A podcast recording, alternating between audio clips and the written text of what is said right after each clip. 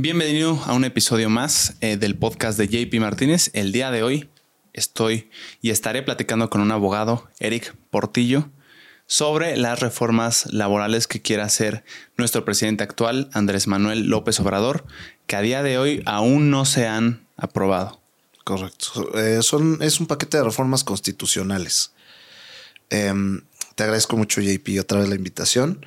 Mm, es un tema bien interesante. Como te comento, es un paquete de 20 reformas que la mayoría eh, se abocan a modificar temas a nivel constitucional. ¿sí? Sabemos que la constitución es la norma máxima, la, mayor em, jerarquía en cuestión de normas en el, en el Estado mexicano.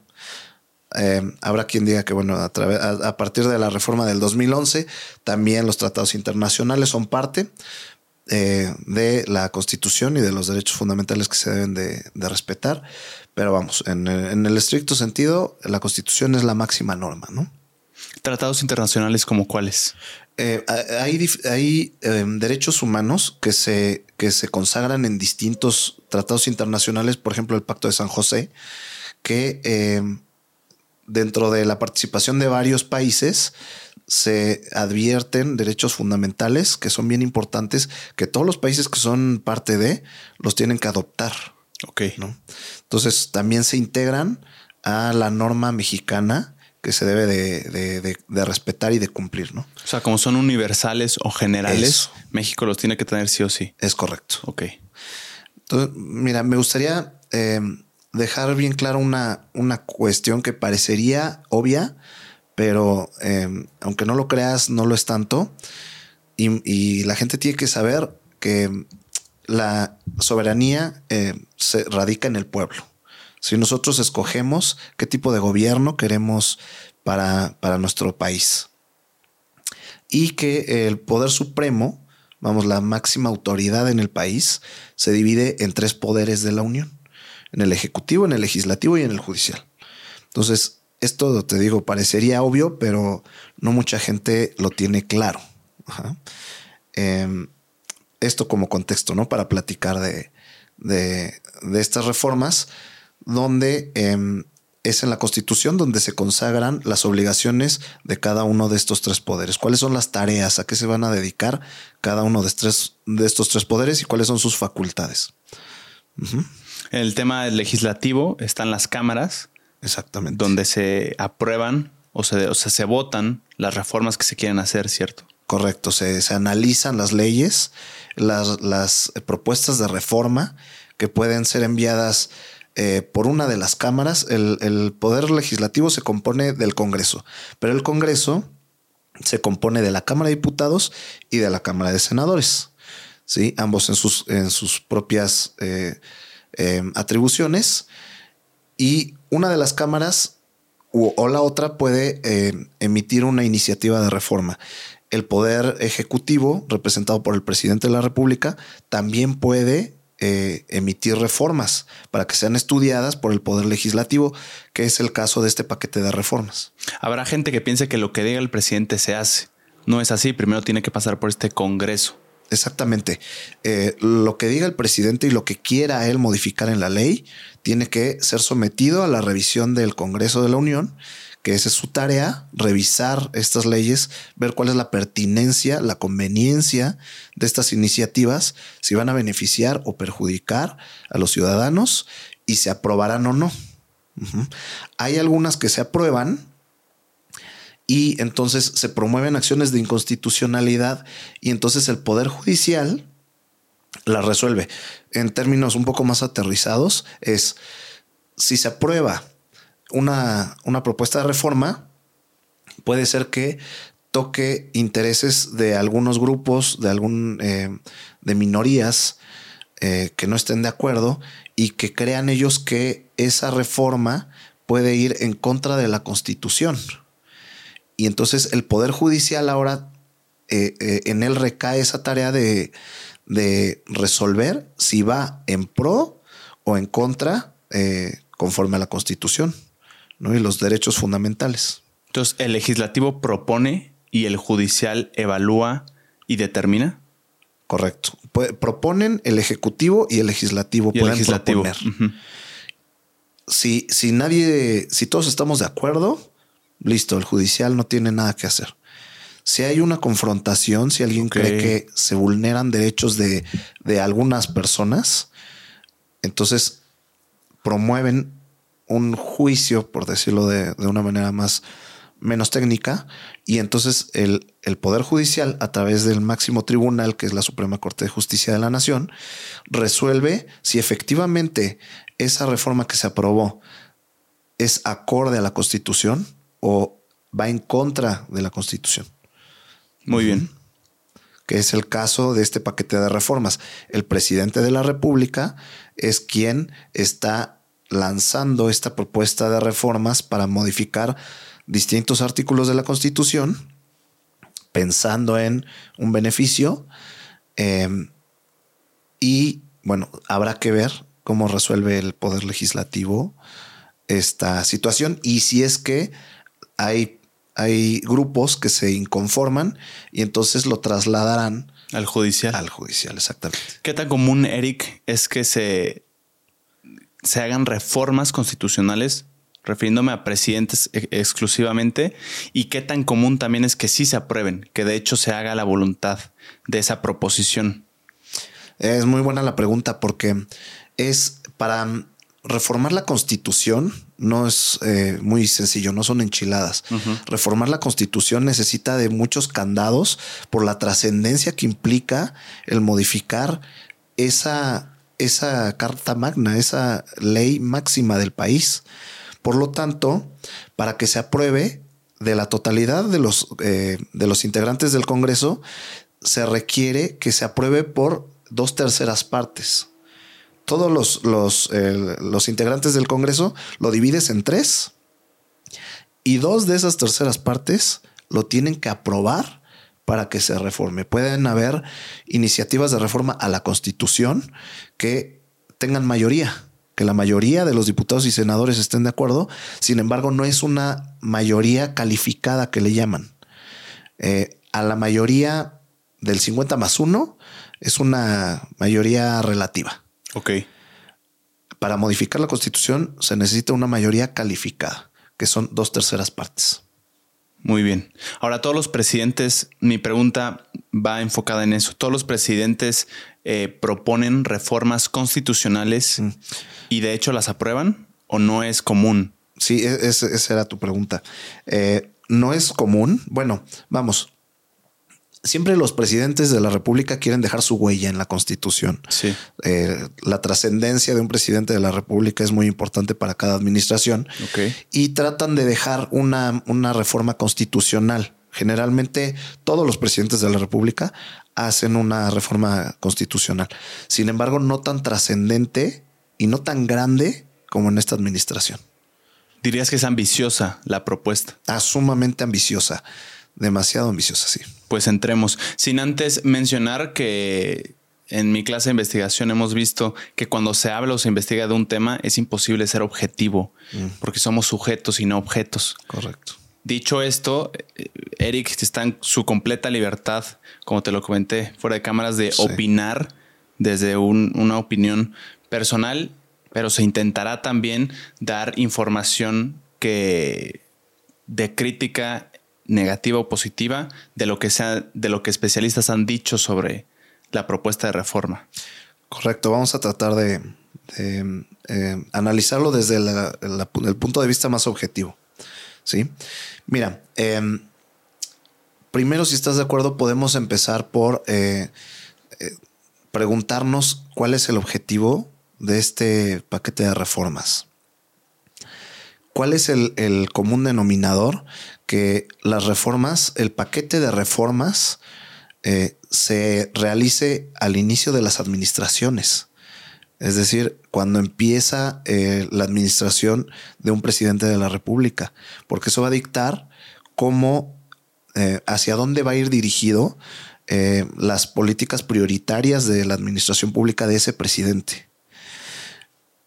Y este es un caso inédito porque se están presentando al final. Le quedan al presidente ocho, siete meses ya de administración y entonces es cuando él está mandando este paquete de reformas, ¿no? Entonces, unas eh, opiniones calificadas eh, a favor mencionan que eh, la finalidad de este paquete de reformas es para poder establecer derechos a nivel constitucional que cuesten mucho trabajo cambiar, modificar o quitar por, por administraciones siguientes. ¿Por qué? Por este candado que te platico, que se requiere dos terceras partes que no es fácil conseguir.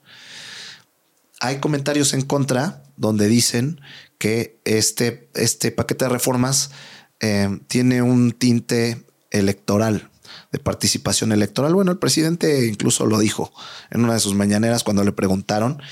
Él confirmó que el objetivo era de un tema electoral. Eh, y también esas opiniones en contra, pues dicen que eh, al tener eh, reformas que ya fueron estudiadas por el legislativo y no pasaron, no pasaron no por el legislativo, sino por el poder judicial. Eh, no tenemos, no tienen una buena relación ahorita el ejecutivo y el poder judicial. entonces es para resaltar esa división entre el Poder Ejecutivo y el, y el Judicial, porque va a pasar lo mismo que ya pasó. Ya se lanzaron eh, varias de estas iniciativas y fueron detenidas en el Poder Judicial, ¿no? Por acciones de inconstitucionalidad. algunas de estas ya fueron analizadas por la gente competente del gobierno. Es correcto. Y fueron rechazadas. Es correcto. Por el Poder Legislativo y en el Judicial se determinó que son contrarias a la Constitución, por lo tanto no pasaron. Eso es, este proceso ya sucedió en varias de ellas. Por ejemplo, en la reforma energética, en la, en la propuesta de reforma donde la Guardia Nacional pase a manos de la Defensa Nacional del Ejército. Esas, esas reformas ya fueron analizadas y fueron descartadas por ser inconstitucionales, según lo que dice el Poder Judicial. Entonces, ¿por qué volver a intentar Excelente pregunta. Precisamente para realzar esa, em, pues ese contraste, para, para, decirlo un poco de manera objetiva, esa, esa rispidez, esa riña, para volver a decir, el Poder Judicial me está deteniendo reformas que, a mi punto de vista, presidente, benefician al pueblo. Entonces el Poder Judicial es malo porque no quiere estas reformas en beneficio de, los ciudadanos. Ok. Sin embargo, la tarea del Poder Judicial debe ser, no digo si lo haya hecho o no, es estudiar si esas reformas están apegadas a la Constitución o no. Ok. Está interesante ese, ese tema. Eh, y bueno, también eh, eh, otro, otro comentario al respecto de cuál es el objeto de esto ha sido que es marcar la agenda para la siguiente administración. Sí. Es decir, la siguiente administración tiene que hablar de esto y también para jalar el reflector sobre lo que pasa comúnmente es que eh, al final de las administraciones se empieza a hablar de los resultados que, que, se han, que se han visto a lo largo de la administración. Ya en estos momentos eh, los presidentes de la República ya, eh, ya no tienen tanto foco y ya son más criticados, más analizados. Los resultados de, las propuestas y de las acciones de gobierno ya son más claras porque ya está terminando el sexenio. Entonces, este, eh, la opinión de algunos analistas es que la intención de este paquete de reformas en este momento es con la finalidad de que se hable de ellas y no de los resultados que ha tenido la, administración. Una cortina de humo. Por sí. Sí lo puedo decir claramente. Eh, yo creo que sí es una cortina de humo. Y te pongo un ejemplo muy claro. Aquí se está proponiendo una reforma constitucional em, en materia de salud para que todos los em, la atención médica sea eh, gratuita, universal una cuestión que ya está incorporada a la Constitución. Con los seguros sociales. Con seguro social, el, IMSS, el ISTE eh, y eh, eh, el IMSS Bienestar, que es muy polémico en este momento, pero ya está consagrado el derecho eh, a la salud en, la Constitución. Sin embargo, pues se hace una modificación muy, muy leve este, en términos, en, palabras, ¿no? Eh, y entonces eso hace que se hable de la reforma en materia de salud, que suena muy bien la gratuidad, la universalidad de la atención médica, y no se hable de que, bueno, eh, con toda honestidad, el, el tema de salud en esta administración no fue positivo.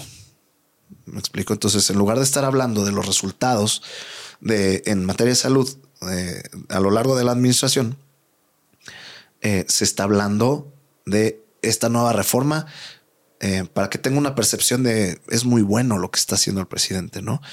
Y sí te quiero decir, la constitución, haz de cuenta que es una caja fuerte que debe de resguardar con todo celo los derechos fundamentales, los derechos más básicos que debemos de tener como, como gobernados.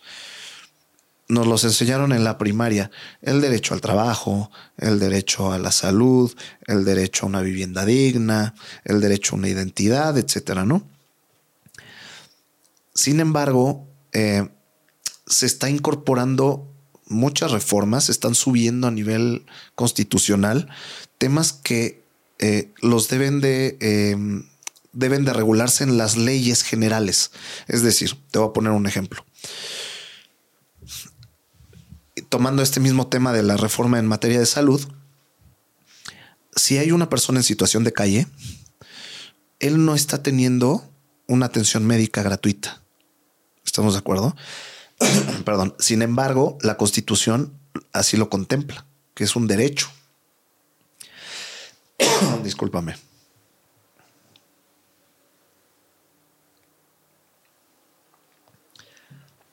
El derecho a la salud no le está siendo respetado, que está en la Constitución. Sin embargo, hay leyes reglamentarias que, bueno, la Constitución ya habla del derecho a la salud. Ahora, hay una ley que desglosa todo ese derecho a la salud. Tú tienes que primero estar afiliado o al Seguro Social o al ISTE tienes que acudir con ciertos requisitos, entregar tu identificación, etcétera, y vas a ser acreedor a un servicio de salud. No te van a ir a levantar de la calle. Eh, por ejemplo, ahorita que yo voy saliendo de, estar enfermo, nadie fue a mi casa a tocarme, a decirme, oye, ¿cómo estás? Porque es mi derecho tener, recibir por parte del, del gobierno atención a la salud. No, la ley que ya regula eso, que está abajo de la constitución, ya te dice cómo, cuándo y dónde. ¿Cómo vas a ser receptor de ese derecho? Yo eh, no tengo una vivienda digna, por ponerte un ejemplo.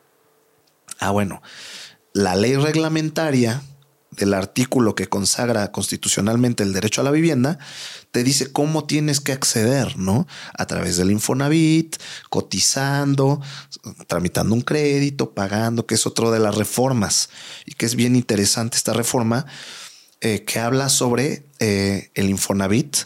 Tú sabes que el Infonavit es esta institución que te permite hacer acumular un recurso que por una parte aporta el trabajador y por otra el, patrón. A efecto de que hagas una, un ahorro y además el Infonavit te da un crédito y entonces eso ya te permite comprar una casa. Sí. Eh, y la vas pagando con una tasa de interés más baja que cualquier institución financiera, cualquier banco que te dé un crédito. Porque se ve como ayuda, no como negocio. Es correcto. Totalmente ese es el, eh, la finalidad. Entonces, ahora, y se me hace una reforma positiva, que eh, lo que marca esta reforma es que no nada más te van a, a otorgar créditos, el Infonavit, sino también te van a permitir rentar a un costo sumamente bajo, que no debe rebasar el 30% de lo que tú ganas como trabajador. Hasta este momento el Infonavit solo te da un crédito para comprar vivienda, no para rentar. Es correcto. Y con esta nueva reforma la gente podría acceder a un crédito para... Para rentar. Para rentar. ¿Qué pasa? En, en lugares donde, por ejemplo, en la Ciudad de México, aquí donde estamos, se habla mucho de la gentrificación, donde esto significa que, bueno, personas de con eh, ingresos mayores de mayor poder adquisitivo, mayor poder adquisitivo es el término, eh, llegan a habitar eh, la ciudad y entonces hay un desplazamiento de los habitantes originarios de, ese lugar que está siendo gentrificado, ¿no? Entonces las rentas se suben muchísimo y para un trabajador resulta sumamente oneroso poder rentar un inmueble cerca de tu lugar de trabajo. Y eso genera que tengas que hacer, que gastarte cuatro, cinco, seis horas de traslados de tu casa a tu lugar de trabajo esto se me hace muy positivo entonces que el Infonavit ya pueda otorgar eh, eh, inmuebles en arrendamiento a un costo que no represente más del 30% de tus ingresos, ¿no? Se me hace muy bueno. También faculta esta reforma para que el Infonavit pueda construir. Actualmente, eh, los particulares, las desarrolladoras son las que construyen y entonces tú analizas si te alcanza o no con tu crédito Infonavit y vas y la compras. Ahora el Infonavit puede construir viviendas que se adecuen a la posibilidad del crédito Infonavit. ¿Me explico? ¿Cuál Hacerla más personalizada. Más accesible, diría yo. ¿no? Porque los desarrolladores evidentemente quieren desarrollar eh, una casa, un departamento que al, cual le puedan sacar el mayor margen posible. El Infonavit, retomando tu comentario de que no es un negocio, puede desarrollar viviendas que sean mucho más accesibles para un crédito Infonavit, para lo que sí alcanza con un crédito Infonavit. Ok. ¿Estás bien? Sí, sí. Perdón, ¿eh? si necesitas pausar, pausamos, ¿eh? No, mm. no te preocupes. Haz tomar agüita. En el tema de salud, ahora Hace poco hablabas acerca de cómo funciona ahorita y de que el ciudadano tiene que tener la voluntad y cumplir ciertos requisitos para acceder de hecho al sistema de salud mexicano. Con esta nueva reforma, ¿cuál es la diferencia en términos reales? O sea, ¿cuál, cuál va a ser la diferencia respecto a cómo está ahorita? Es, buenísima pregunta. Eh, realmente no se modifica nada. Es, es, una, es una modificación donde te habla que el Estado va a ser el encargado de eh, suministrar los medicamentos de manera gratuita y prestar estos servicios de manera universal, lo que va a generar que cualquier institución de salud eh, eh, atienda a cualquier persona, tenga seguridad social o no, tenga IMSS bienestar o no, tenga ISTE o no. ¿sí? La cuestión aquí es, vamos, no, no puedes tú verle un, una opinión negativa a algo así. Por supuesto que es positivo, pero las opiniones negativas te dicen, ok, eso está muy bien. Ahora dinos cómo va a pasar. No va a alcanzar. ¿De dónde va a salir el recurso? Si ahorita, JP, cuesta mucho trabajo el sostener el, aparato de salud mexicano, eh, ¿de dónde va a salir el recurso para hacerlo verdaderamente universal? Eh, el tema de las medicinas, sabes que ahorita es un tema complicado. Eh, ¿Cómo vas a suplir esa deficiencia de medicamentos? ¿no? El cómo, la implementación, la materialización de estas reformas es algo que no está claro en, estas mismas reformas. ¿Quién tiene la obligación de decir el cómo? ¿El que lo propone? El que lo propone. Ok. Eh, y, exactamente, el que lo propone. Y por eso la parte crítica a las reformas es están excelentes. Nadie va a votar en contra de reducción de gastos a campañas y partidos políticos. Por supuesto que nadie lo va a, votar en contra. Eh, nadie va a votar en contra, por ejemplo, de el maltrato animal. ¿sí? Nadie va a votar en contra de que lo que te acabo de decir, que los trabajadores puedan ser dueños de sus viviendas o que renten a precios accesibles. Eh, nadie va a votar en contra de que sean constitucionales las becas estudiantes. Por ejemplo, eh, la, cuestión que se critica es el cómo, ¿no? Y de dónde va a salir el recurso para, para implementar estas reformas. Esto, lo, lo deseable es que fuera de la mano este paquete de reformas con una reforma fiscal. Que en esa reforma fiscal te digan, ok, para hacer todo esto... Va a salir de aquí. Tal cual ni más ni menos. Va a salir de aquí. Así le vamos a hacer. Actualmente tenemos una ley de ingresos y un presupuesto de egresos, donde lo que significa que se estima cuánto se va a ganar, cuánto va a ganar el Estado y cuánto va a gastar el Estado. Tenemos ahorita un déficit. El gasto es mayor que el ingreso. Y entonces estás haciendo modificaciones que requieren más presupuesto. Eso va a tener que salir de un lado. Alguien se va a tener que apretar un cinturón. Ah, eh, parte de eh, la respuesta por el lado positivo es que va a salir eh, más recurso de, em, de, de, quitar a los organismos constitucionales autónomos, ¿no? Como el INAI, el INE. Correcto. Los, los organismos, em, los famosos OCAS que le llaman organismos constitucionales autónomos, em, y por eso era importante la acotación del Ejecutivo, Legislativo y Judicial, ¿dónde caben en, en la estructura de gobierno? ¿Dónde están? ¿De quién dependen? Los organismos autónomos, como el Banco de México, como bien lo dijiste, el INE, el INAI, el INEGI, eh, la Comisión Reguladora de Energía, em, etcétera, se encuentran como satélites a Em, a, la, a, la, altura de los, de los tres poderes de, de gobierno, de la Unión.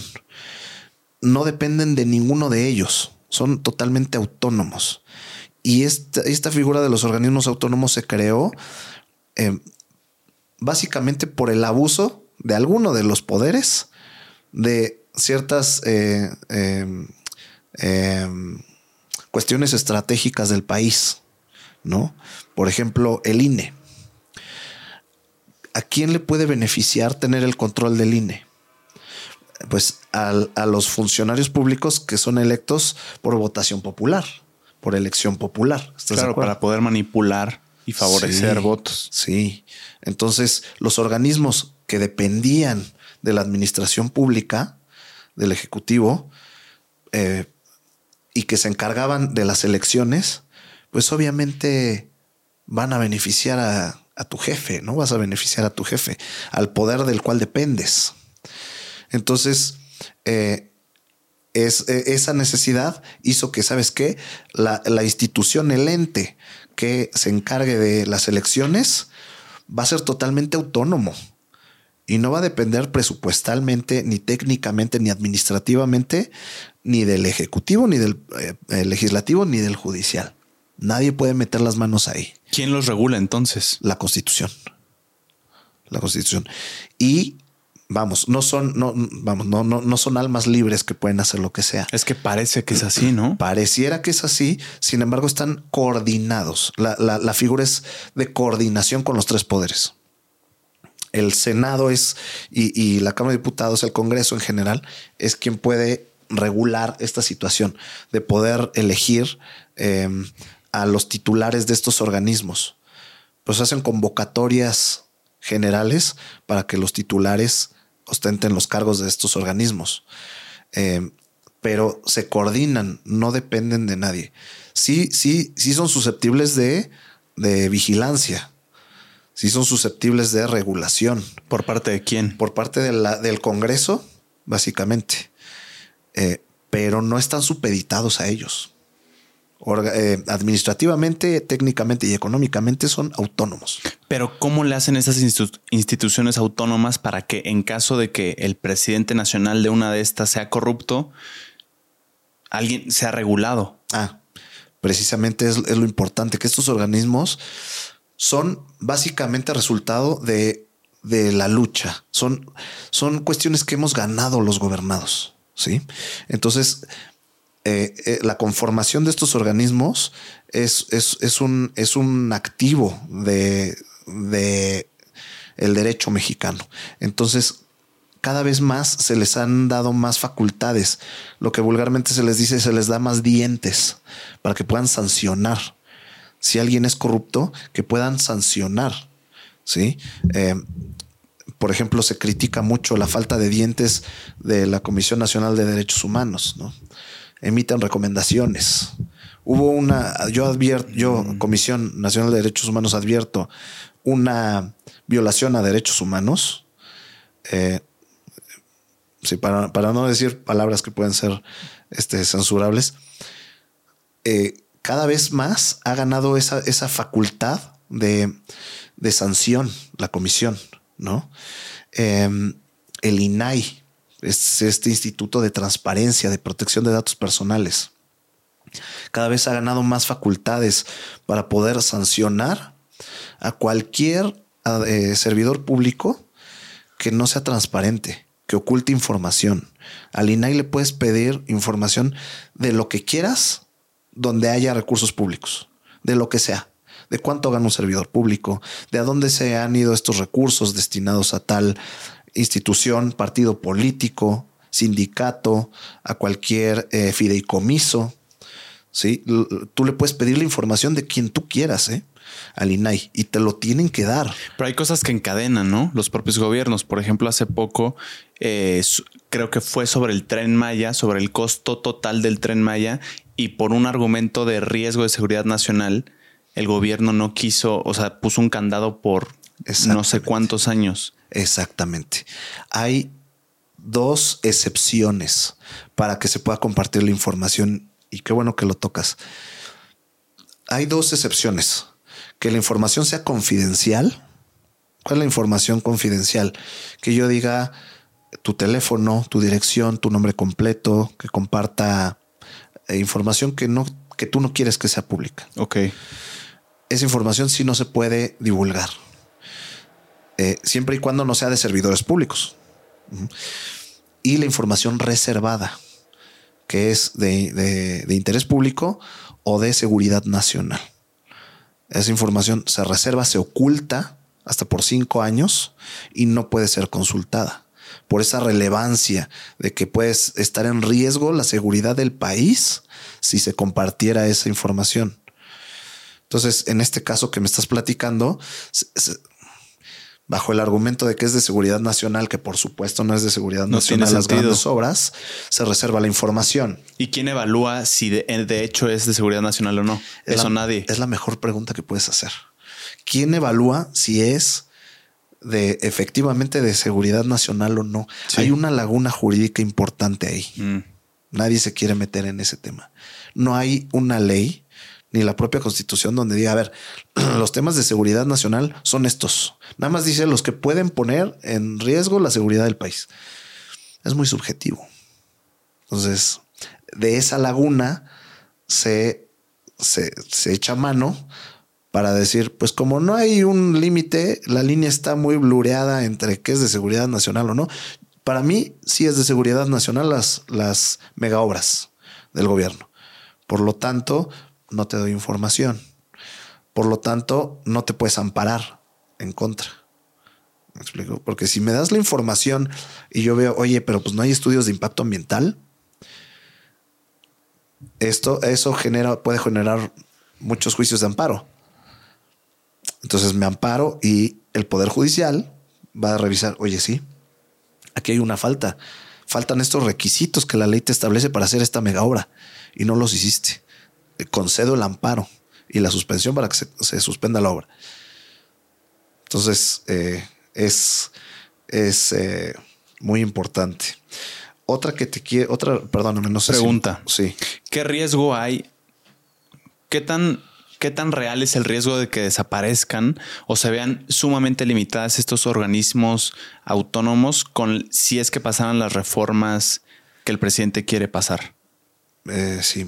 Mira, ¿Cuál es el riesgo? Del INAI te diría que todo el riesgo.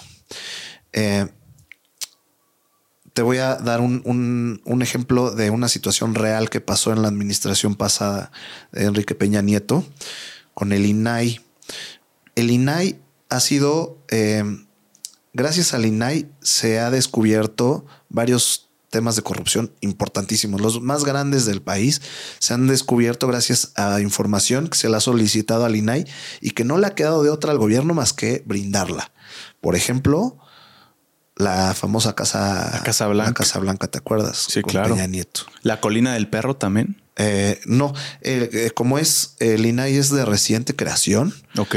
Este, mm, gracias al INAI se ha descubierto la Casa Blanca, se descubrió el tema de Odebrecht, eh, donde gobiernos eh, extranjeros pues le daban una lana a funcionarios acá en México eh, para intervenir en temas de petróleo, para ser beneficiados con, a través de Pemex. Ok.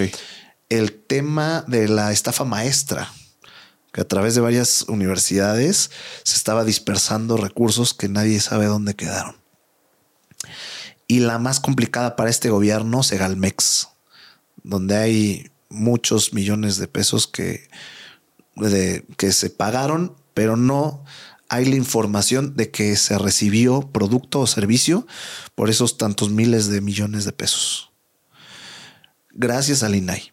Entonces, el ejemplo que te iba a poner, si no hubiera sido por el INAI, ah, porque esta reforma eh, para, para eh, desaparecer los organismos autónomos, lo que hace, por ejemplo, con el INAI es trasladar una de las facultades del INAI a la Secretaría de la Función Pública. Eh, ¿Qué em, significa esto? Está el Ejecutivo, el Legislativo y el Judicial.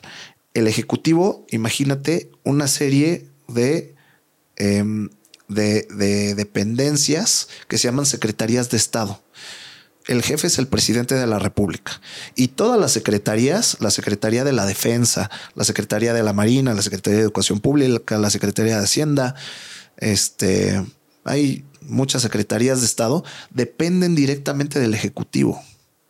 Dentro de esas secretarías está la Secretaría de la Función Pública, que tiene dentro de sus tareas revisar el actuar de los servidores públicos, que su actuar esté apegado a la norma que no haya corrupción, que no, que no se extralimiten en sus funciones o que no dejen de hacer cosas a los que están obligados a hacer. Y depende del Ejecutivo. Y depende del Ejecutivo. Hay un conflicto de interés, Totalmente. Eso no lo pudiste haber dicho mejor. ¿Qué pasa? Es manda al INAI a, a una de las secretarías de las cuales yo voy a ser su jefe. Y con la Casa Blanca lo que pasó fue esto, que había un secretario de la función pública y entonces Peña Nieto dice, no, yo voy a yo voy a ordenar a la Secretaría de la Función Pública que investigue si hay temas de corrupción conmigo o no. Y, ah. corrió al secretario de la Función Pública y puso uno nuevo. Y le dice, mira, yo te voy a dar chamba, no cualquier chamba, de secretario de Estado. Y tú me vas a revisar, yo voy a ser tu jefe, y tú me vas a revisar y me vas a decir en tu dictamen, después de una eh, revisión exhaustiva, si hubo o no corrupción de mi parte puta, ¿qué vas a decir? No, jefe, no hubo nada. No tiene sentido. Además, corrió a uno y pone a uno que sabe perfectamente pues, lo que va a decir. Pero qué descaro. Y ya ven, aquí hay un dictamen donde dice que yo no hubo ninguna corrupción.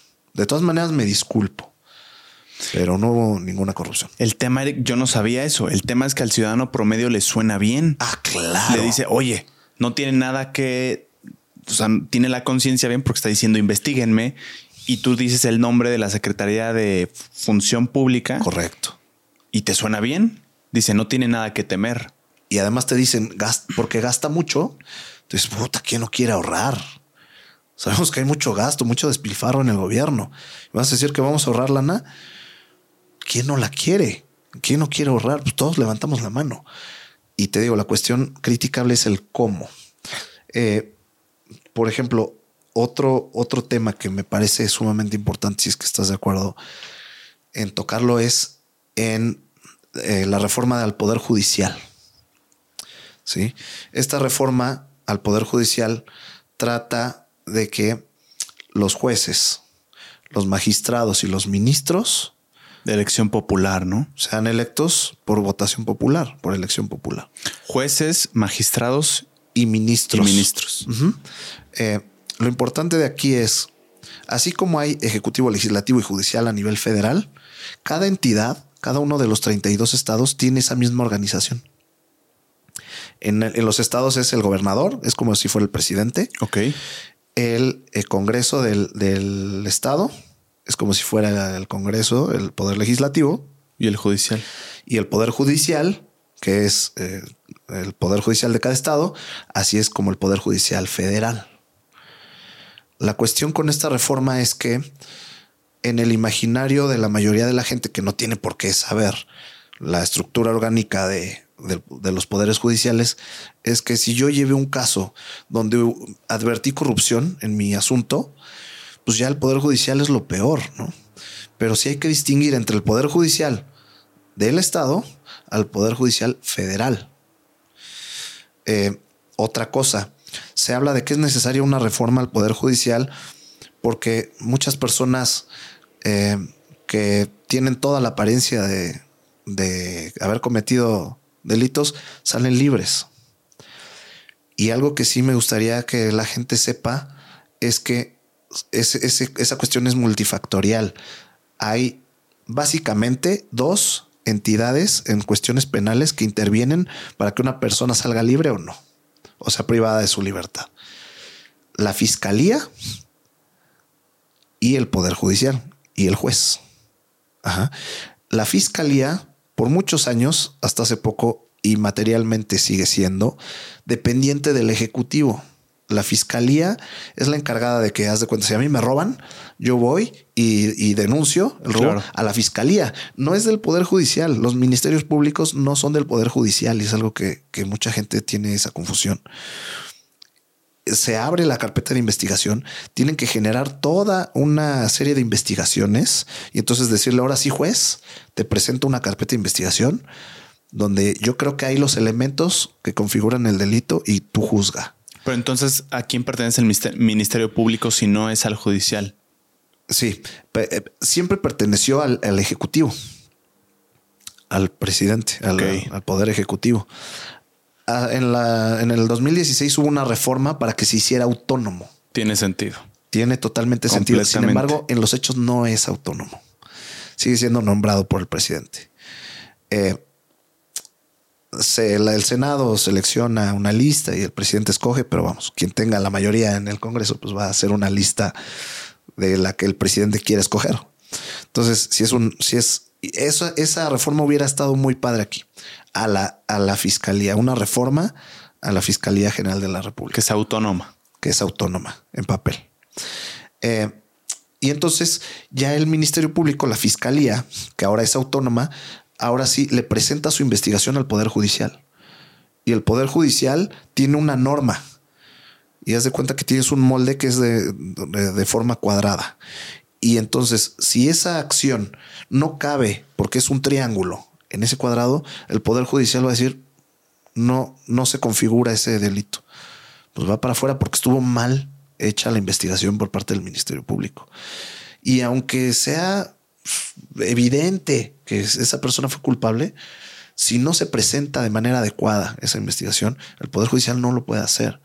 Eh, el, caso más grande y más eh, que puede sonar más, más familiar para, para la gente es el de Florence Cassés. No sé si te acuerdas. El nombre me, suena nada más. Una francesa que eh, se supone que era una perteneciente a un grupo de personas que privan de la libertad a, otras, para no decir la palabra. Ah, no hay tema, secuestraba ella. sí. Entonces, no, no hay problema por eso. Bueno, no, no. Este sí, era parte de una banda de secuestradores. Sí, no es importante decir las cosas como son. Perfecto. Y entonces los atrapan, pero los andan paseando y hacen un montaje con cámaras, televisoras, donde en ese momento los atrapan, pero eso fue muchísimas horas después. Y armaron el montaje donde los atraparon y los estuvieron paseando. Se dice que incluso eh, fueron eh, víctimas de, tortura, este, si me permites también decirlo. Claro. Este, y entonces los, los pusieron para montarles esa escena. Se estudió, llegó a la corte esa situación, se advirtió que fue un montaje, de ahí sale lo de Lord Montajes y demás, porque participó Loret de Mola en, ese reportaje. Por eso le dicen Lord Montajes. Ahora muchas cosas tienen sentido ahora. Sí, y a mucha gente le va a hacer sentido. Sí, sí, sí. Por eso Lord Montajes. Entonces, él fue y estuvo ahí entrevistando en tiempo real cuando detuvieron a esas personas, ¿no? Y entonces el novio de esta francesa la entrevistan y le empiezan a decir, oye, ¿por qué tú secuestrabas? Y no, es que yo no, oye, ¿por qué, qué te pasó? No, nada. Y pues se veía, se advertía que le estaban dando golpes, ¿no? Entonces, eso es tortura y este, y muchos otros delitos. Entonces, eh, eso estuvo a cargo del ministro Saldívar y él determinó que fue inconstitucional fue violatorio de derechos humanos esa, esa aprehensión y la dejaron ir. Aun cuando no se estudió el fondo de si efectivamente llevaba a cabo esas actividades o no, porque fue violatorio. Entonces, ¿a qué voy con esto? Eh, el Poder Judicial tiene que determinar lo que la ley dice, ¿sí? Nos guste o no, sea popular o no. Muchas veces la ley no es popular es lo que es, es lo justo, es lo que debe hacer, o lo más cercano a lo justo, porque vamos, no hay una justicia perfecta. Pero el tema de, eh, de esta reforma que habla sobre eh, que los jueces, los magistrados y los ministros son jueces, magistrados y los ministros. Los ministros son los de la Suprema Corte, del máximo tribunal del país.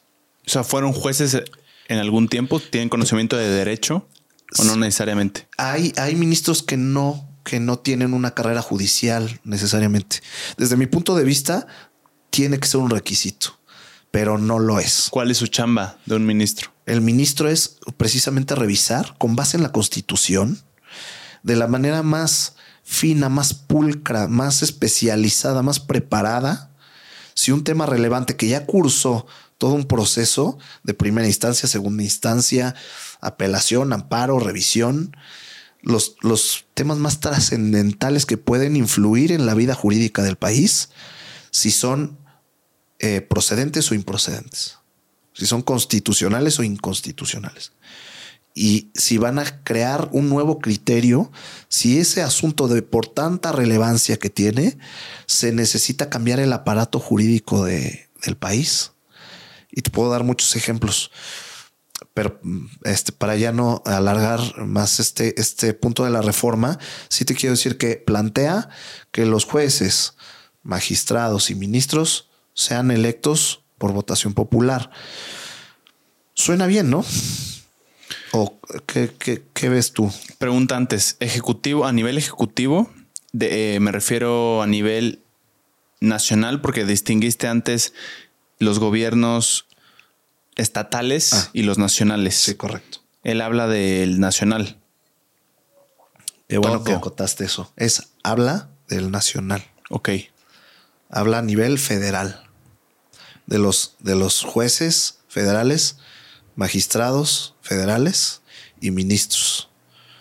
Que son es la máxima autoridad judicial. Me suena un poco extraño el hecho de que ahora los jueces tengan que hacer una campaña electoral y tengan que convencer al pueblo de que son los más justos. Eso me suena extraño. Absolutamente. Es que por un lado suena muy bien decir por qué ellos, eh, quién los pone, por qué no se, se exponen a, al escrutinio público y a que la gente vote por ellos. Suena bien. O sea, desde lo, desde lo externo suena bastante bien. Ellos no me representan, porque al final de cuentas los tres poderes me deben de representar a mí. Ellos no me representan porque yo no los elegí.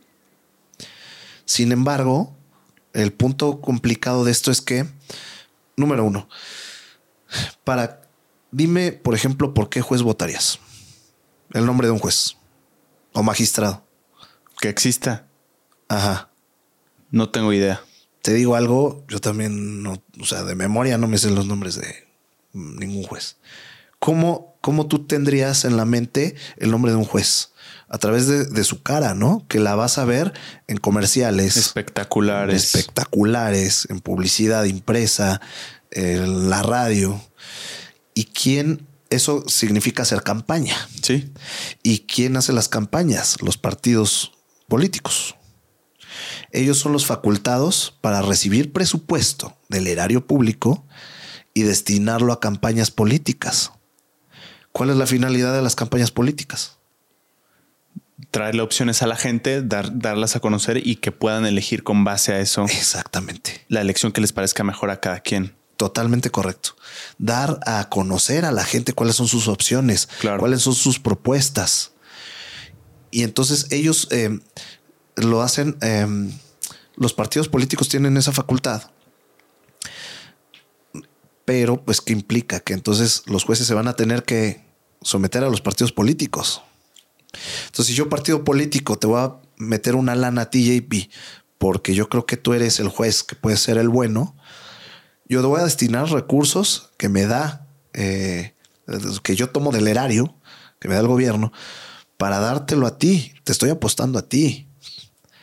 Y cuando ganes, yo voy a enviar una reforma que si te llega a ti siendo ministro, más te vale te acuerdes. Te, te, acuérdate, por favor, ¿no? Yo te eché la mano. Entonces, eso es, eso es muy peligroso. Puede haber quien diga, no, también hay este, candidatos independientes. Nadie los pela. Quien tiene los recursos para hacer campañas, para poner tu cara en un espectacular, en una revista, en anuncios de poste en poste, son los partidos políticos. Entonces te vas a deber a ellos. Por eso es muy criticado el ministro Saldívar que renuncia a la corte y se eh, somete al partido político. Entonces, y, y, otra cuestión que es muy peligrosa también. Bueno, no peligrosa, sino más bien el sinsentido de esto. Si tú fueras candidato a juez, eh, ¿cuál sería tu propuesta de campaña? Cumplir con lo que diga la ley. Ser justo. Ese es un comentario que apenas platicando con mi suegro me hacía ver. Yo decía, pues claro, ¿cuál va a ser tu propuesta de campaña? Lo acabas de decir, perfecto, ser justo. ¿Sabes cuál va a ser la mía que yo voy a ser tu contraparte? Pues la misma. Justo. ¿Y cuál va a ser nuestra competencia, el argumento de la, la propuesta de campaña del, del tercero, el cuarto y el quinto? Ser justo. Ser justo. Tú no puedes prometer yo voy a cambiar la constitución porque no es facultad del Poder Judicial. Yo no puedo decir, yo voy a, invertir más en el tema de seguridad. No. Ese no es tu facultad, es facultad del, Ejecutivo administrar y no. Entonces, ¿qué va eh, un juez a, promover? Pues, ser carismático, ser galán. Ser guapo, sí. ¿Estás de acuerdo que es un factor importante? O a lo que a otras personas nos interesaría sus estudios, al menos. O sea, que sea, que sea abogado que haya salido de una universidad muy prestigiosa.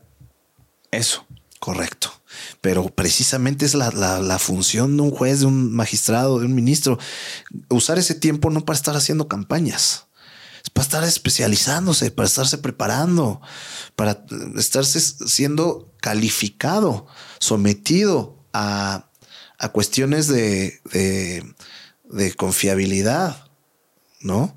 Que vamos, de temas de se fue el término, pero de que de confianza, de controles de confianza, ¿no? Que se ha sometido a temas de controles de confianza que adviertan que no es una persona que va a ser corrupta, ¿no? Entonces, esa reforma es muy mala. Te, puedo platicar de las que creo que son muy buenas. Venga, pregunta antes.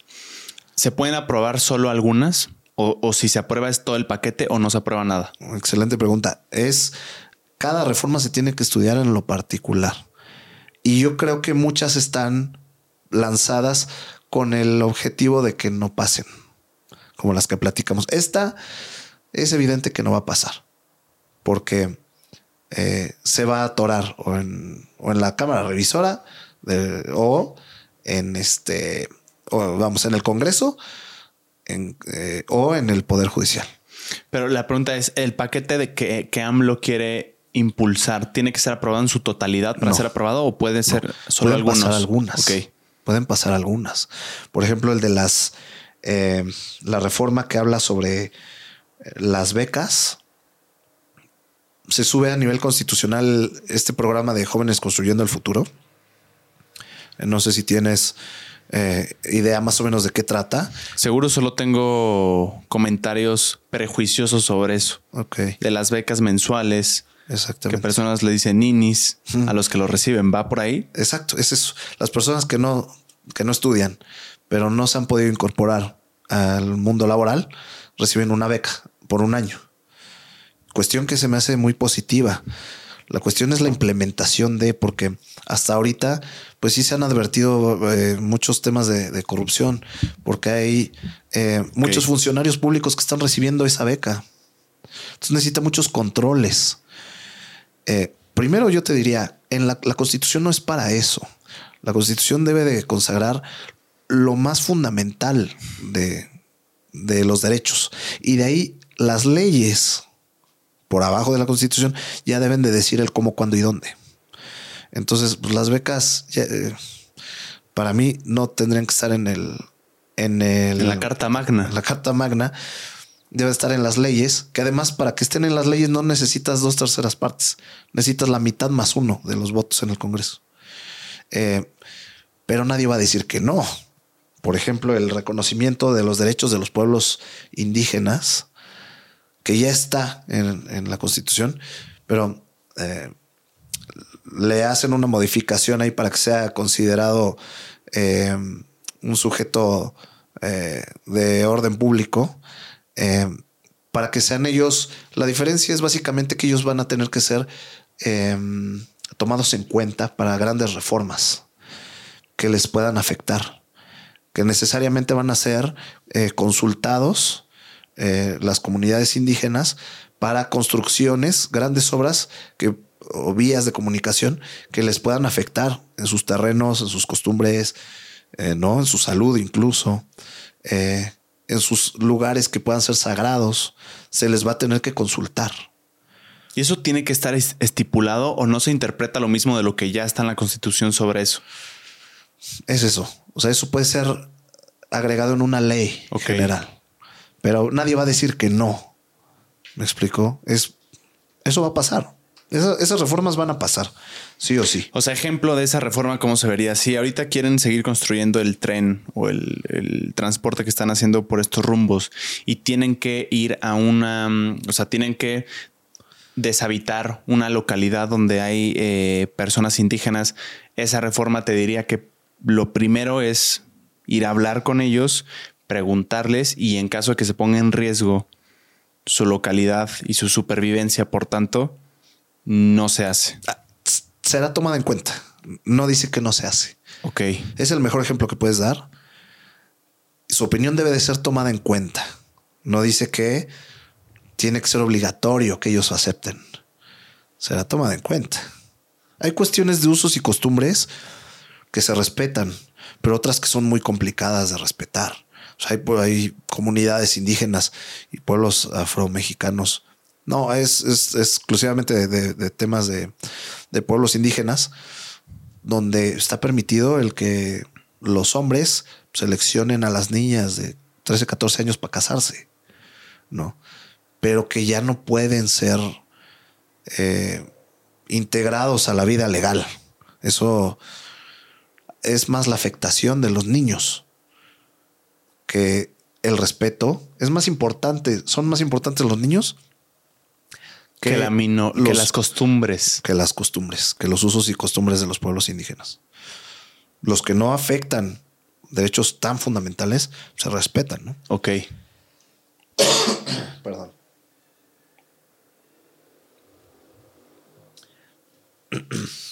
Eh, ese es un ejemplo de las que sí van a pasar, sí o sí. Sí van a pasar.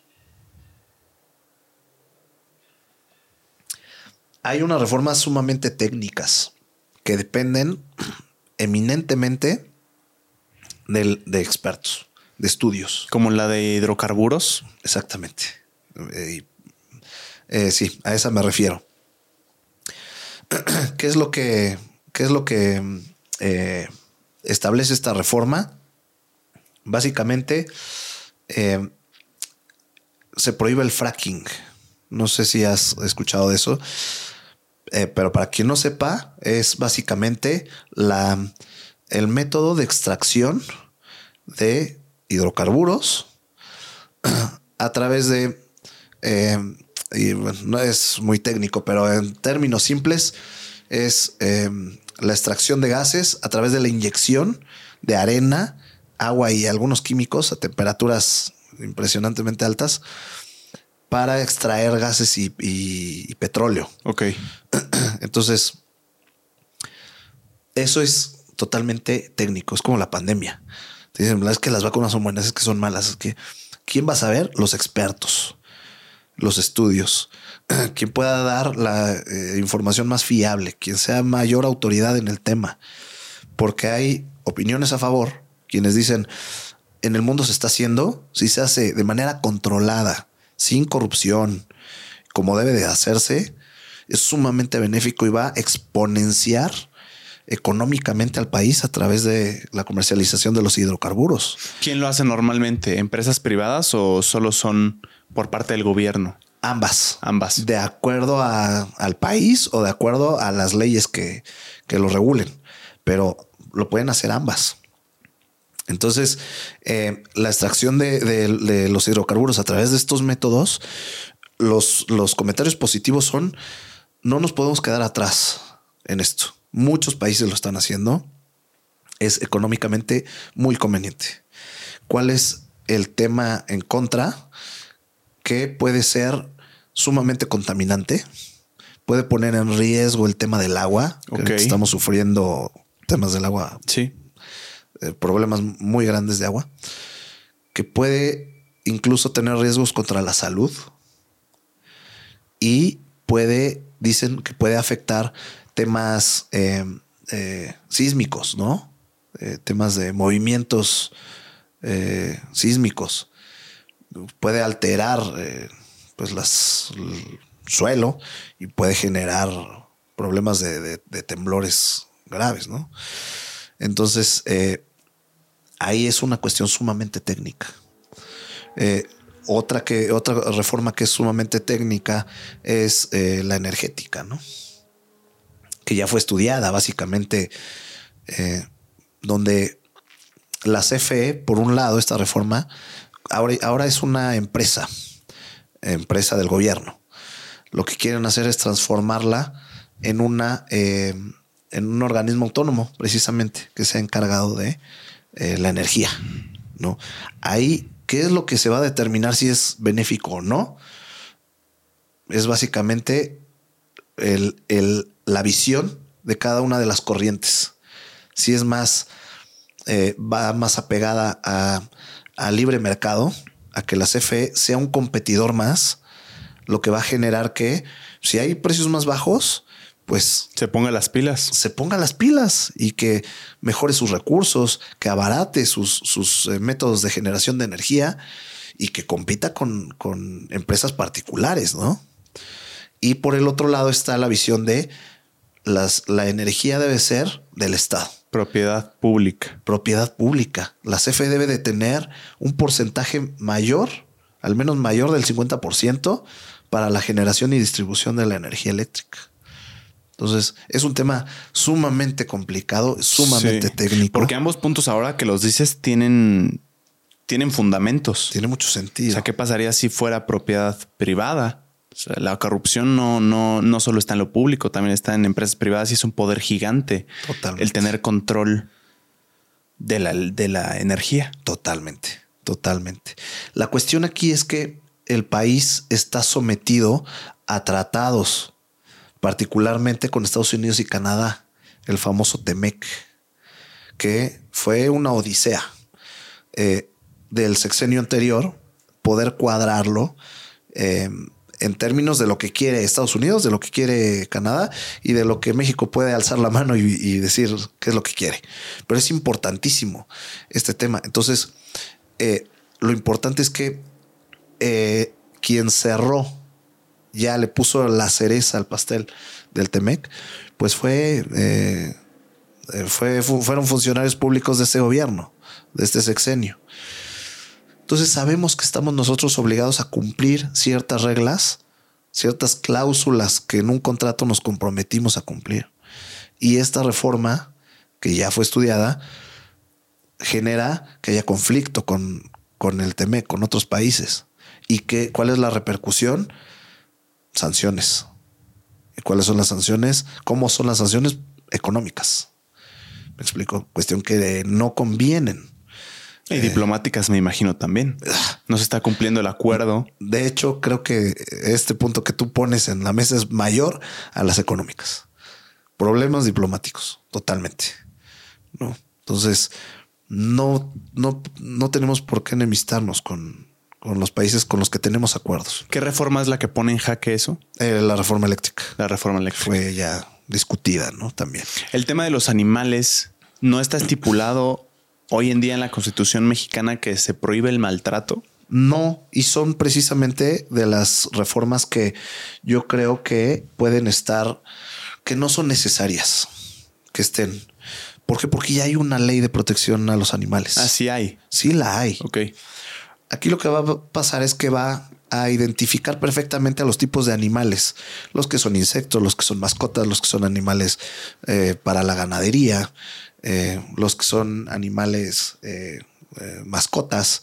Entonces, y se prohíbe el, el maltrato animal, pero ya está en la ley. Entonces suena bien, nadie va a decir que no. Pero en lo personal, en lo muy personal, no es para que esté en la constitución. Ya hay una ley, nadie quiere tirar esa ley, nadie quiere estar a favor del maltrato animal. Bueno, hay este, un tema ahí con las corridas de toros, ¿no? Con la tauromaquia. Es, es eh, sí, pero eso se puede ver a nivel ley. ¿Por qué no a constitución? Porque la constitución es una caja fuerte que debe de, de proteger los derechos más fundamentales. Ya está regulado. Incluso hay sanciones penales de delitos, es decir, donde alguien puede ir a la cárcel por maltratar a un animal. Ya está en la ley. Pero a nivel constitucional, no creo que sea algo tan trascendental como para proteger con todo el celo del mundo. Eso es, debe ser lo más fundamental. Y es que, te digo, es una, el capricho de muchos presidentes para, para tener su propia reforma constitucional y trascender en, en la historia política del país. Eh, y entonces tú ya lees un artículo cuarto constitucional, por ejemplo, que ya te habla de eh, la igualdad, este, pero también te habla de la salud, del derecho a la salud, pero también te habla de los estudiantes, pero ya te habla de las becas, pero te habla también del derecho a tener, este, consumir agua tratada. Y es un artículo que antes eh, era muy bonito porque describía perfectamente el derecho fundamental. Y entonces ya retacan a la constitución de cosas que ya se hace un un menú extenso de que ya no sabes qué es derecho fundamental y qué no. Entonces, debe quedarse en, a nivel de ley, para mi punto de vista, ¿no? Sin embargo, yo creo que esta va a pasar. ¿Toma en cuenta la tauromaquia? Eh, ¿O lo deja igual de ambiguo? No, no, este lo toma en cuenta. Eh, sin embargo, em, eh, no hay una, vamos, eh, como ya se está legislando esto, va a, resolverse a nivel judicial. Ok. Y entonces, obviamente, se va a incorporar. La cuestión es esa. Esto es únicamente el, deseo. Es una lista de deseos. Pero no es que mencione con la tauromaquia va a pasar esto. Bueno, es lo que te referías a que si lo dejan vivo. Sí, sí, sí lo dejan. Sí lo dejan vivo. Sí lo dejan vivo. No es que resuelva el tema de Tajo, no va a seguir discutiéndose, ¿no? Es muy interesante porque es un tema filosófico el que se trata, el valor refiriéndose al humano y al animal que tanto valor tiene y qué derechos tenemos sobre ellos. Correcto. Es decir, lo hace menos grave cuando es para comida, lo hace menos grave cuando es para recreación. Totalmente. Es un tema muy complejo. Totalmente. Lo pone en, valores distintos, sí, ¿no? Sí, sí. De acuerdo a su finalidad, no lo había pensado así. Totalmente de acuerdo.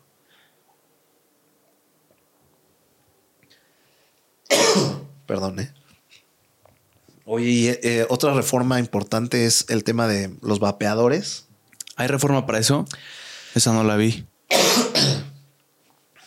Perdóname.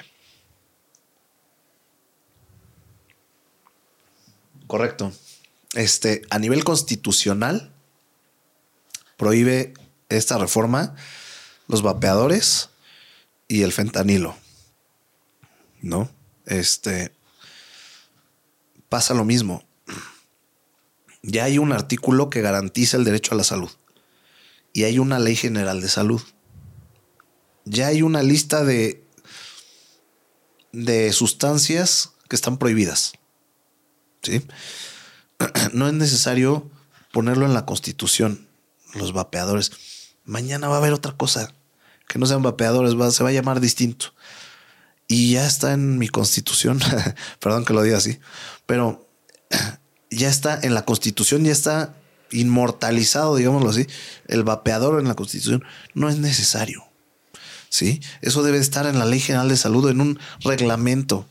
Este, y ponerlo al nivel del fentanilo es de proporciones, pero totalmente impares. O sea, ¿no? No prohíbe el fentanilo para uso médico, hay que aclararlo. Sí, sí permite el uso para, para temas médicos, pero vamos, para uso recreativo y eh, para sustancias prohibidas, pues evidentemente es, es hacia donde lo prohíbe.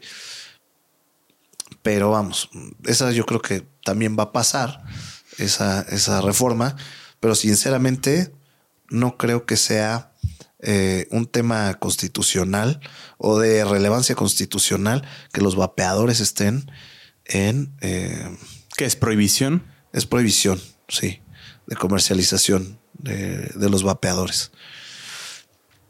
Ahora, ¿cuál es el otro, el- el- la otra perspectiva de muchos analistas?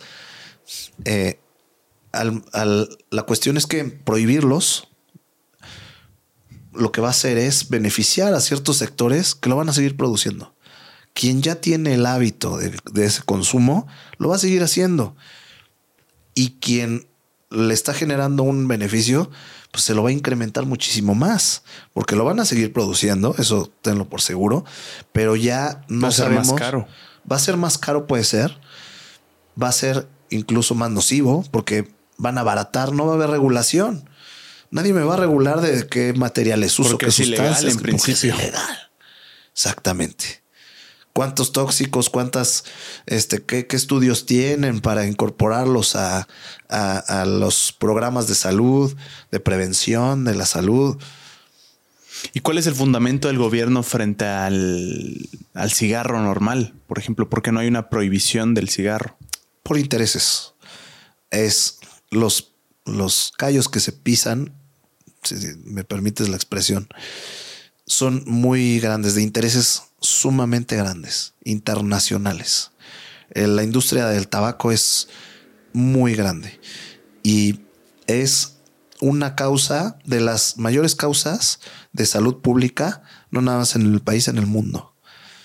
Pero sigue eh, sigue vigente. Ahora, podría caer en ese extremo de si se prohíbe, pues entonces ya los cigarros van a tener, quién sabe cuánto, si de por sí son muy dañinos y tienen muchos agentes tóxicos, imagínate en la ilegalidad, pues van a, generarle una, un, eh, eh, ¿cómo decirlo? Pues sí, un negocio para gente que se dedica a los temas ilegales y va a estar menos regulado, van a utilizar sustancias muchísimo más nocivas y nadie va a tener control sobre ello, ¿no?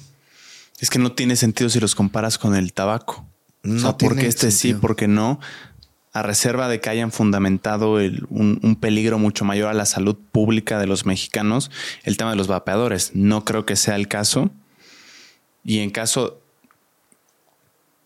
Y en el caso de reconocerlo como una sustancia nociva que lo es, me parece incluso peligroso que los vicios personales de las personas sean prohibidos. Totalmente. Porque lo mismo es con el alcohol y con el tabaco. Es correcto. Y es injerencista por parte del gobierno.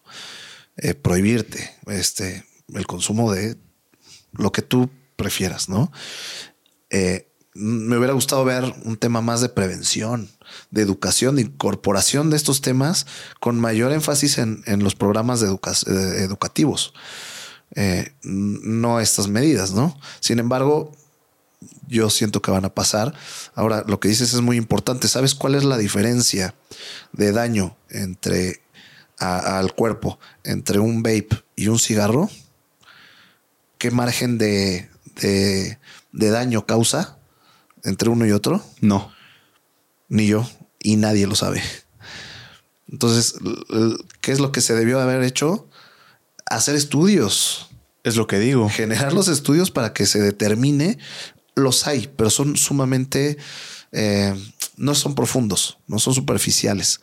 Entonces, deben de haber primero esos estudios a fondo por instituciones y, au- y autoridades en materia de salud para determinar a ciencia cierta cuáles son los daños que causa el consumo de los vapeadores versus el consumo del cigarro. De eso sí lo hay, pero de los vapeadores no. Entonces yo creo que sería un buen inicio, ¿no? Sería un buen inicio, porque además con el tema del fentanilo me hace más sentido la prohibición, porque no, no solo es una afectación individual, sino podría llegar a ser un asunto de, de salud pública. Es correcto. El tema de los vapeadores no se distingue mucho aparentemente según lo que me dices. Sí, claro. No, no hay, no hay un estudio pormenorizado donde diga, donde se acredite este es el estudio, ¿no? Eh, me acuerdo que participé en una en un estudio donde eh, el Sanborns, perdón por el, comercial. No, puedes decir lo que quieras. Gracias. Eh, empezó a introducir los cigarros electrónicos al país. La COFEPRIS determina que están prohibidos. Y entonces empiezan a hacer confiscadero de cigarros electrónicos, pero el argumento de la COFEPRIS fue porque precisamente se desconoce si, eh, si son dañinos o no, o si ayudan a dejar el cigarro o no. Entonces, como no se están prohibidos, fue una medida muy drástica porque nuevamente no se no surge desde el conocimiento, desde los estudios profundos, sino de, de la ignorancia. La ignorancia, totalmente, ¿no? Em, básicamente esas son las reformas más trascendentales, JP, que te puedo decir. Em, eh, y creo que no, no dejamos alguna al aire. Eh, hablamos, bueno, muy, muy brevemente sobre la reforma que, eh, que sugiere que la Guardia Nacional se incorpore al ejército, ¿no? Entonces es, un tema sumamente delicado porque básicamente la Constitución habla de que la seguridad pública debe estar a cargo de un mando civil, no militar. Entonces, los temas eh, de eh, castrenses, los militares, tienen una finalidad, que es la protección del país hacia el exterior, apoyar en, temas muy precisos y muy particulares de seguridad, en, temas de delitos muy precisos. Como terrorismo. Sí, terrorismo, eh, crimen organizado, narcotráfico, ¿no? Eh, sin embargo, la seguridad al interior, para protegernos a nosotros como ciudadanos, eh, debe estar a cargo de un, de un civil. No puede estar a cargo de, de una persona o de una corporación militar, porque son eh, visiones totalmente distintas, son facultades totalmente distintas e incluso son, tienen preparación totalmente distinta. ¿no? Los militares no están preparados para convivir al con día el civil. con el civil. Para los militares no tienen por qué, en, muchas de las ocasiones, eh, priorizar derechos humanos cuando ya hay un estado de excepción. ¿Me explico? Para la seguridad pública interna es lo fundamental, el respeto a los derechos humanos, la preparación, el, objetivo, eh, la visión de una policía civil no es lo mismo que de una policía militar. Entonces, eso evidentemente ya también fue analizado y va a tener el mismo desenlace. Actualmente nuestra seguridad civil es la Guardia Nacional. Es correcto. Y lo que se quiere hacer con la reforma es mezclarla con el ejército. Que dependa del ejército. Que dependa del ejército. Sí. Es decir, preparados por el ejército. Eh, que le tengan que rendir cuentas al ejército, que los jefes sean eh, los, titulares, los titulares de la Secretaría de la Defensa y de la Marina, ¿no? Bueno, más bien desde la defensa. Eh, que dependan totalmente de ellos. Sí. Que las instrucciones, que las órdenes, que la administración la dicte el ejército, básicamente. Esa es, la, finalidad de esta, de esta reforma eh, y que puede ser peligrosa. Eh, ahorita depende del, del, ejército, pero eso se, se discutió y se autorizó para que fuera de manera temporal por la urgencia de, de poder crear esta, este organismo que se llama Guardia Nacional, que sustituyó a la Policía Federal. ¿Y de quién dependía la Policía Federal? ¿A quién, quién, de quién recibía las órdenes? ¿A quién le rendía cuentas? Es totalmente, eh, era un, totalmente una, eh, una, autoridad administrativa de la administración. Eh, cada que se habla de la administración pública, hablamos del Ejecutivo. Del presidente. Exactamente. Entonces, pero con un mando civil. Me explico. Se sustituyó la, la Policía Federal por esta Guardia Nacional que puede tener temas de mayor inteligencia, mayor facultad, mayor preparación. Eh, sin embargo, es inconstitucional. La Constitución dice que la seguridad pública debe estar a cargo de, un mando civil y eso se debe respetar. Es el ejemplo que te ponía, no puedes meter un triángulo donde no cabe de forma cuadrada. ¿A qué se refiere con mando civil? Que no sea alguien del ejército, que sea una persona que tenga un cargo importante, que tenga preparación en seguridad pública, que precisamente esté preparada para dirigir y capacitar a una policía que tenga la capacidad de, de respetar los derechos humanos, de interactuar con los gobernados de manera eh, mayormente pacífica y de eh, eh, de, no corromperse, ¿no? Entonces, yo creo, a mí me hubiera gustado una reforma más encaminada a garantizar esos tres elementos. Que, que tengamos una Guardia Nacional que sí funcione. Porque vamos, en, los resultados sabemos que no está funcionando. No está funcionando. Que no en términos administrativos viene a ser lo mismo, porque si la Policía Federal era, le rendía cuentas al Ejecutivo y el ejército, el ejército lo mismo, sería lo mismo con la Guardia Nacional integrada, ¿no? A quien le rinden cuentas finalmente es al Ejecutivo. Fíjate que es de los, de los comentarios con más, eh, ¿cómo te diré? Ese comentario que acabas de hacer, no sé si lo viste o lo estudiaste en algún lado, pero eh, precisamente es la, la, eh, contraargumentación es de mando civil. ¿Por qué? Porque nuestro jefe es el ejecutivo, ¿no? Y fue incluso argumentos que dieron eh, eh, ministras acorde a que están simpatizan con el presidente. Es decir, es esa, esa condición constitucional se cumple. ¿Por qué se cumple esa condición constitucional? Porque el presidente es un civil, aun cuando es el, el el, eh, eh, el jefe máximo de las Fuerzas Armadas es un civil. El presidente no es un militar.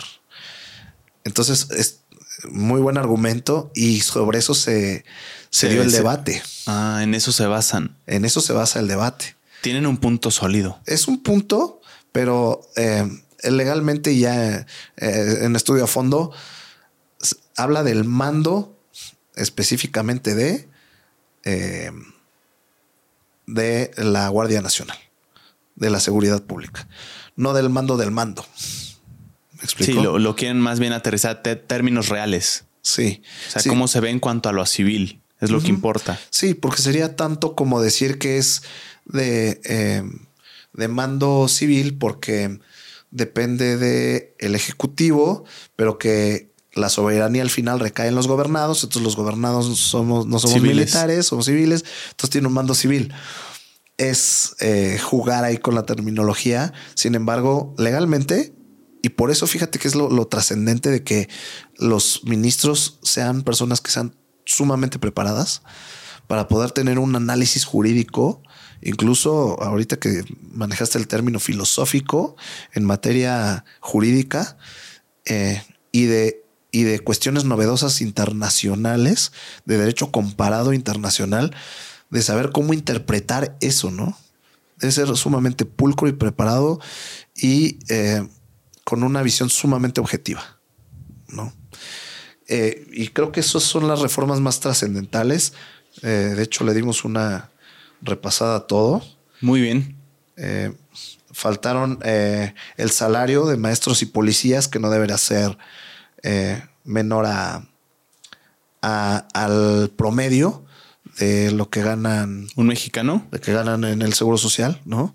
Este eh, también el, en el, la reforma sobre eh, salarios mínimos que no pueden que le gana la inflación, tengo entendido, ¿no? ¿no? Sube la inflación, sube el salario mínimo. Sí, sí. Me hace sentido. se te hace, suena bien, ¿no? suena bien. La pregunta fundamental sería ¿de dónde va a salir el dinero?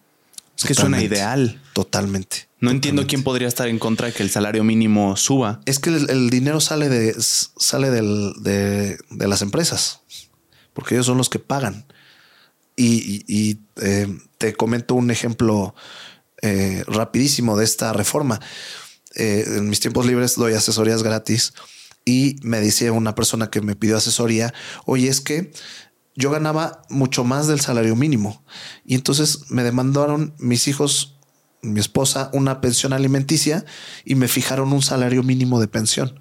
Entonces de mi sueldo tengo que dar un salario mínimo de pensión y me queda esto, ¿no? Entonces yo gano esto, este es el salario mínimo y lo tengo que dar de pensión.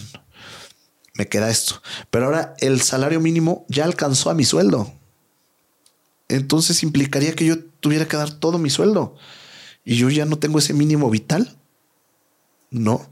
Entonces es una cuestión complicada porque además, pues esa, esa responsabilidad recae en los empresarios, recae en, en- la industria, porque ellos son los que, eh, ¿no? Hay quien dice es que el, el lado eh, positivo de, sobre esta reforma es cuando dicen que eh, pues es bueno que el salario mínimo suba.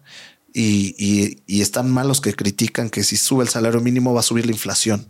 Eso es, eso es falso, que incluso en, en la actualidad no ha pasado. Ha incrementado incluso al doble el salario mínimo y no se ha incrementado de manera abrupta el- el- la inflación. Sin embargo, es- esto es relativamente cierto porque pues entonces que lo suban al triple, al cuádruple, todos vamos a estar a favor que suban el salario mínimo. Tenemos la carga para los empresarios, ¿no? Para el capital privado. para el capital privado, porque pues, el gobierno dice que suba cuatro, cinco, seis veces, no pasa nada. No pasa nada, no se pasa, ¿no? Y, y genera este tipo de situaciones. Hay un empresario que dice, eh, es que no es que si, si tú ganas el salario mínimo y el salario mínimo sube, yo te voy a subir el salario. Significa que Vas a si- pagar más impuestos. vas a pagar más impuestos, pero es, sí, totalmente. Esa es otro, otra perspectiva que también genera más carga impositiva. Sin embargo, lo que dicen algunos es, eh, si tú ganas esto del salario mínimo y el salario mínimo sube acá, tu chamba no representa esto. Tu trabajo, lo que sabes hacer, vale esto. Entonces tú te vas. Yo voy a quedar con los que, con los que su trabajo sí vale eso, ¿no? Entonces, este también puede ser un tema de afectación que pueda incrementar el desempleo. ¿no? Eh, y bueno, pues ya, si quieres, por último, para cerrar, la cuestión de eh, las pensiones, que eso parece muy bueno, muy, muy bueno, donde eh, la gente se puede retirar con el 100% de su último sueldo. Entonces, ahorita la gente no se jubila, no se, no se pensiona Al 100%. al 100%. Y es el mismo punto que tocas.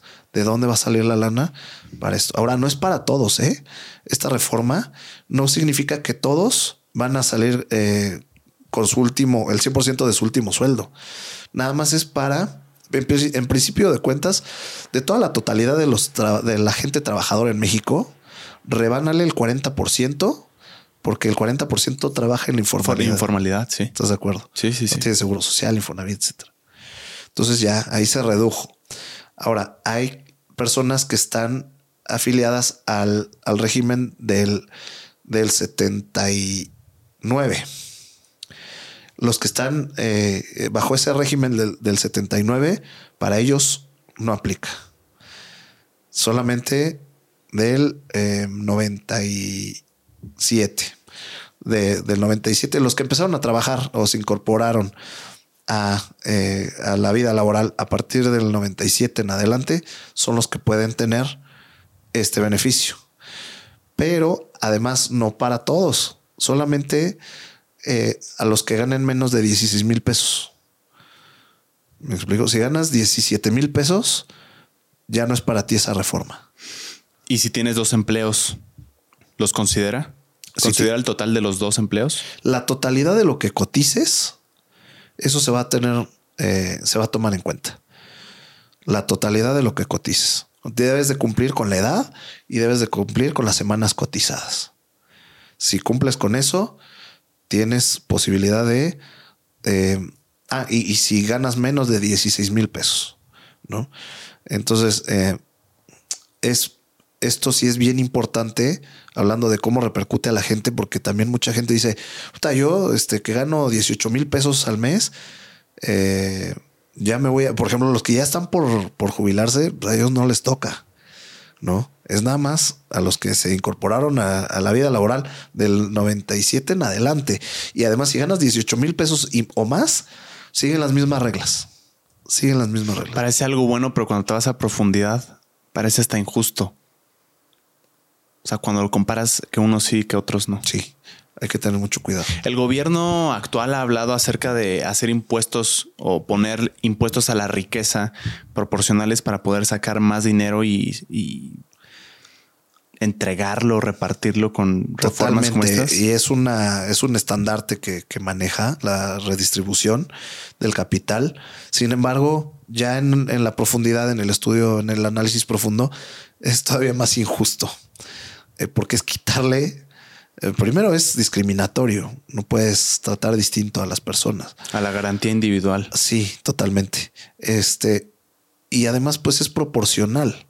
Si tienes que pagar el 30% de, impuestos de tus ingresos, pues tu 30, mi, 30% es así. El 30% de una mega empresa, pues es, es, proporcional, ¿no? Entonces es un estandarte, es, eh, eh, no está incorporado todavía a las reformas, eso yo creo que tuvo que haber pasado una reforma fiscal. Este, y ahora sí creo que con eso le dimos ahora sí una, una peinada prácticamente a todas las reformas. Una pregunta última. El tema de las becas, actualmente, ¿cómo se maneja? ¿Quiénes, o sea, para los estudiantes me refiero, quiénes son acreedores a esta beca y qué requisitos tienen que cumplir? Porque hay muchas críticas, probablemente mucha información, entre ella falsa, otra verdadera. ¿Qué es exactamente eh, lo que sucede con las becas a estudiantes? a estudiantes. O no estudiantes. Mira, hay, eh, ya hay becas a estudiantes, sin que tenga que ser eh, constitucional.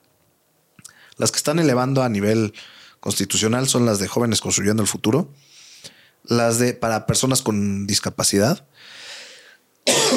y em, las de la vejez, ¿no? Las de adultos mayores. Creo que son buenas. Es el gobierno el que, el que hace la administración de esas becas eh, y eh, yo creo que es no hay una cuestión negativa, ¿no? Pero lo que se dice sobre darle dinero a ninis, a personas que no estudian, ¿cuál es la situación real? La situación real es que no está regulado. La cuestión es que se tienen que generar, más que subirlo a nivel constitucional, eh, yo creo que la necesidad es de establecer los candados para que no sean, eh, eh, para que no, para que se, controle a las personas que reciben esos beneficios. Yo creo que es muy bueno el que personas que todavía no se han podido incorporar, que ya no terminaron de estudiar y que no se pueden incorporar, reciban un recurso que les permita participar e integrarse a esa vida laboral pero sí lo importante yo creo que es que debe de haber mecanismos que controlen la corrupción. Hay personas que trabajan y que reciben esa beca. Hay personas que son servidores públicos y que reciben esa beca. Hay personas incluso que ya fallecieron y que reciben esa beca. Hay muchos recursos derivados de, esa, de, de ese programa que no se sabe dónde está. Entonces, en, la forma es súper buena. En el fondo y en, los mecanismos de implementación, creo que es donde nos debemos de centrar y donde debe de haber verdaderas reformas. O sea, ¿y los requisitos propuestos cuáles son? O sea, ¿eres acreedor a este dinero? Sí. Sí, ya no estudias y no trabajas. Pero ¿por qué sería positivo darle dinero a alguien que ya no estudia y no trabaja? Ah, vamos, eh, eso es también eh, con un tope de edad, ¿eh? este, antes de los 29 años, si no mal recuerdo. Este, ¿por qué es positivo? Mira, es positivo porque la verdad es que el nivel educativo que debería venir desde ahí, esa reforma, no es el óptimo. Mucha gente, y te lo puedo decir desde mi materia, que es eh, el derecho, las leyes, cada semestre salen, pero montones, oleadas de, de estudiantes de derecho que no saben absolutamente nada. Y entonces, al momento de presentarse a una entrevista, no saben ni cómo hacer su currículum. Se someten a un examen y no tienen ni la mínima capacidad para poder integrarse a un despacho. Entonces, el hay, hay, mucha gente, por eso hay mucha gente que se dedica a otra cosa totalmente distinta a su carrera, porque pues yo ya tengo mi cédula bien padre de abogado, de licenciado en Derecho. Pero nadie me contrata. Nadie me contrata porque no lo sé hacer y me piden experiencia que no la tengo. ¿Cómo voy a tener experiencia si no? Entonces el gobierno te dice, a ver, tú eres un buffet jurídico o cualquier otra empresa que necesite un abogado. Yo gobierno te voy a pagar su sueldo, pero tú enséñale. Permítele incorporarse, permítele tener esa experiencia que en cualquier otro lugar se la van a pedir. Esa es la idea. Esa es la, la, fuente, el objetivo. Este, porque hay muchos, hacen hasta el cliché del, del Uber, ¿no? Que es un oficio muy digno y respetable. Pero hay ingenieros, doctores, arquitectos, abogados que se dedican a otra cosa totalmente distinta por la imposibilidad de incorporarse, porque nadie les dio esa oportunidad. Y el lado negativo, pues es decir, hay gente que no tiene la necesidad de hacer absolutamente nada. Este le pagan, eh, no están sujetos a de, te voy a correr si no haces bien las cosas, porque quien me paga es el gobierno, no? Este y me lo voy a gastar en caguamas. Es la crítica. Esa es la crítica, ¿no? No se está utilizando para prepararme, para, puta, de aquí de este sueldo me voy a pagar un curso que me prepare mejor y que sí me permita tener la capacidad de ser requerido en este empleo, ¿no? ¿Y es por un año? Es únicamente. Por un año, únicamente por un año. ¿Se sabe cuánto es mensualmente? Se, es un salario mínimo. Que son cuatro mil y algo. No, ahorita, los cinco mil. No, ya son seis mil 300, me parece. Es una buena lana. Sí, incluso el salario mínimo ya está más alto. Son ahorita, si no mal recuerdo, son 6 mil, 6 mil. No te quiero mentir, pero son más de 6 mil pesos lo que reciben mensualmente. Es una muy buena lana, muy buena lana. Entonces te alcanza para las caguamas y para todo. Claro. Y creo que ambas posiciones yo no lo había visto desde el punto de vista que tú dices en cuanto a positivo. Sí. Hay una sobresaturación de profesionistas y muchos no están bien preparados, la idea de, oye, que aprenda palpando la profesión, yo le pago su sueldo, tú no pierdes nada, tienes una ayuda extra y él aprende, suena bien, pero también en, la acción eso es completamente distinto. Eso es lo que, ese es el problema, la acción, y no es lo que se está atacando. Se está elevando a nivel constitucional y nadie me lo toque, que nadie lo va a tocar. Más bien, ¿por qué no ajustamos las reglas, los candados, como tú dices bien, este, los controles de corrupción para que ese dinero sí sea destinado para eso? ¿Por qué se lo estás dando a un servidor público? ¿Por qué se lo estás dando a un dirigente de, eh, más bien a una persona afiliada a un partido político? ¿Por qué se lo estás dando a alguien que ya ni vive? ¿No? Entonces, yo centraría más la atención en reformar esas leyes que elevarlas a nivel constitucional. Muy bien, pues con eso podemos cerrar. Eric, si te parece. Perfecto. Te agradezco mucho que hayas platicado por segunda vez conmigo. Tiene las puertas abiertas para seguir hablando de temas relevantes cuando, cuando así sea y si te parece bien. No, yo te agradezco muchísimo.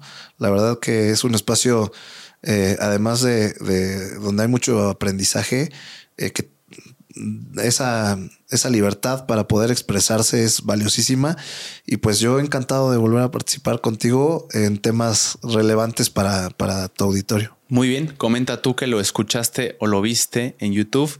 ¿Qué le preguntarías la siguiente vez o qué dudas concretas te quedaron para, para en el siguiente episodio poder hacérselas y que nos, la, nos las responda de viva voz el buen Eric? Les agradezco, que estén muy bien y eh, suscríbanse, por favor. Bye. Thank you.